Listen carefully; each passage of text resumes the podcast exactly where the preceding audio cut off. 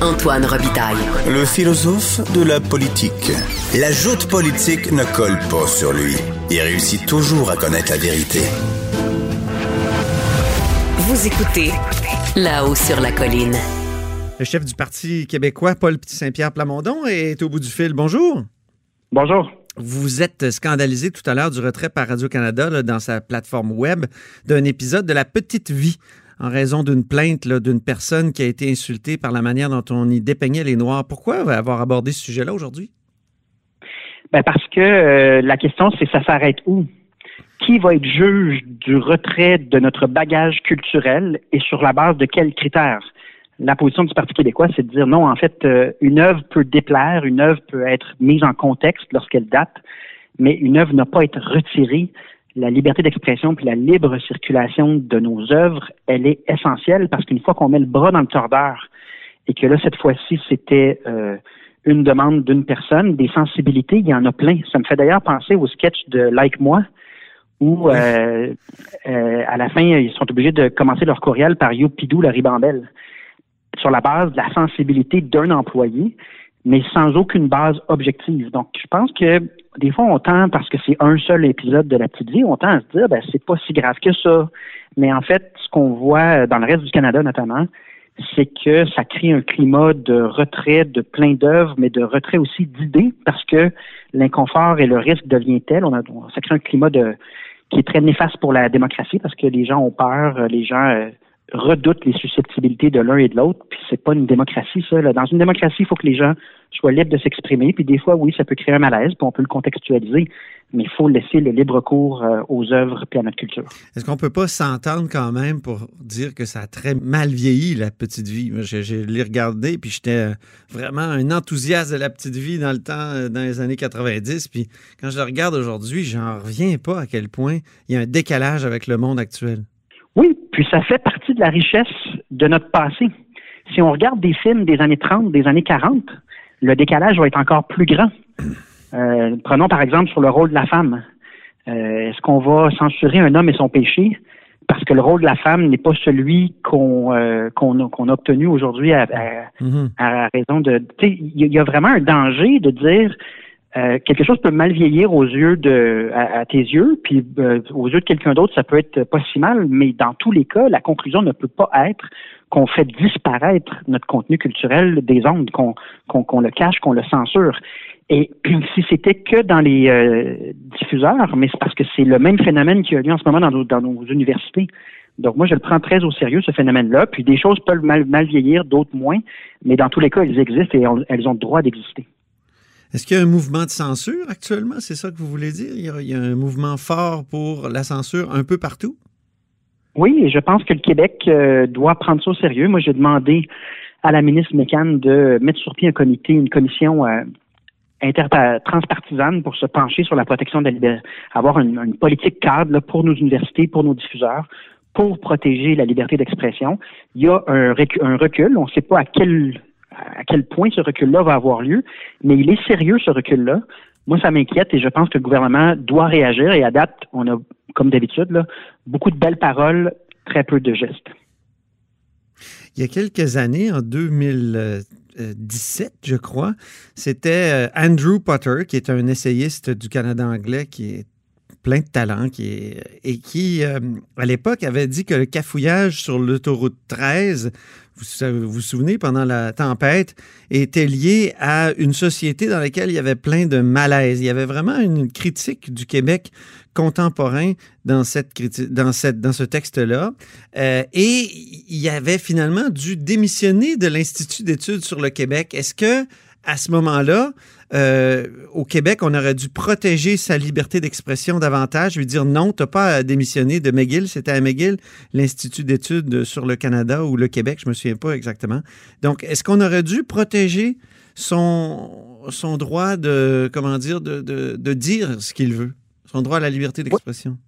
Oui, moi, je pense que euh, à cette époque, qui n'est pas si lointaine, on parle d'il y a trois ans, ce qui est difficile, c'est de soupçonner l'ampleur d'une tendance. Mhm. Et il y a des groupes de gauche radicales qui imposent une vision de la société qui est la leur au détriment de la démocratie et de la liberté d'expression. Et là, je pense qu'il y a une prise de conscience, notamment parce que ce qui se passe aux États-Unis puis au Canada est encore plus criant. Ça s'en vient chez nous.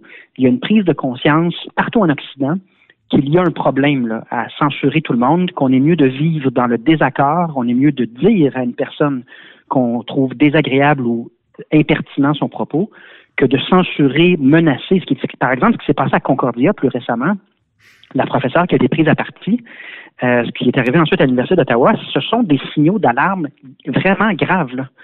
C'est que le simple fait de vouloir citer une œuvre ou entreprendre une discussion sur un sujet devient euh, vraiment une entreprise de diffamation, une entreprise au terme duquel on perd son cours, on perd son emploi. Et Radio-Canada, à mon avis, a vraiment un examen de conscience à faire à ce niveau-là parce que c'est une société publique et elle a déjà retiré l'émission euh, de Wendy Misley. Euh, parce qu'elle avait cité Nègre blanc d'Amérique dans son émission. Là, on voit un autre geste. Il faut signer, il faut absolument sonner l'alarme euh, pendant qu'il est encore temps. Et Radio-Canada, comme nos universités, ont des comptes à nous rendre. Parce que c'est nous qui payons des impôts et on s'attend que nos institutions publiques soient respectueuses de la démocratie. On ne peut pas céder là-dessus. Parlons de COVID maintenant. On sent que la deuxième vague est plus intense que jamais. Euh, que feriez-vous si vous étiez au pouvoir actuellement? il y a encore 1162 nouveaux cas aujourd'hui, en mardi je rendrais public de manière transparente les avis de la santé publique. Euh, il y a de moins en moins de, de, de transparence. Le, dernier exemple, c'est l'avis de santé publique de Montréal qui euh, suggère qu'il y a certains endroits qui sont fermés en ce moment, notamment les terrasses de restaurants, qui ne posent pas vraiment de danger, puis qu'à d'autres niveaux, par contre, on prend des risques importants. Et, et je pense que la, la, principale chose que je ferais différemment de la CAC, parce qu'évidemment, à, l'impossible, nul n'est tenu. La, la COVID est une crise qui frappe les pays, mais dans ce qui se fait ailleurs que nous, on ne fait pas, c'est distinguer la science du politique, puis expliquer à la population ce que la science recommande euh, de manière transparente. Moi, je suis convaincu que ça créerait plus d'adhésion. On aurait moins de parties dans des sous-sols, des rassemblements de 200 personnes, des bars, des, situations comme celle-là qui sont très problématiques en temps de crise. Et, on, on, demande depuis des mois maintenant au Parti québécois on demande à, la CAC de rendre public ses avis, séparer la santé publique du politique, accepter des, euh, enquêtes indépendantes lorsqu'il y a des dérapages euh, comme dans les CHSLD. Euh. Donc, malheureusement, à date, notre voix n'a pas été entendue. Elle est entendue par la population, mais elle n'est pas entendue par le gouvernement qui fait à sa tête. Moi, c'est ça que je ferais différent. Est-ce que c'est pas la coercition qui serait la solution plutôt que la transparence? Ben, c'est en fait euh, des écoles de pensée différentes. Euh, donc, dans certains pays dans le monde, en effet, on fait obéir la population à coup de matraque. Puis dans d'autres pays, comme les pays scandinaves que je connais bien, le contrat social est assez transparent, le, les fonctionnements de ces pays-là est assez limpide, puis la confiance est assez élevée que les gens n'ont pas besoin de matraque pour participer, obéir, euh, être respectueux des règles. Donc, c'est à nous de choisir, on veut quel modèle. Puis moi, ça, ça, ça crève les yeux, à mon avis. Là, c'est, on est beaucoup mieux d'aller chercher la cohésion puis la participation de la population en stimulant leur intelligence, en respectant leur intelligence, que euh, d'y aller avec la matraque. Mais on entend toutes sortes de choses, par exemple sur euh, le modèle suédois. Euh, on entend que c'est une que c'est un ratage complet. Parfois, on dit non, c'est un succès. Où vous vous situez, vous, dans votre évaluation du modèle suédois, vous qui connaissez bien cette société-là et même un peu la langue, je crois?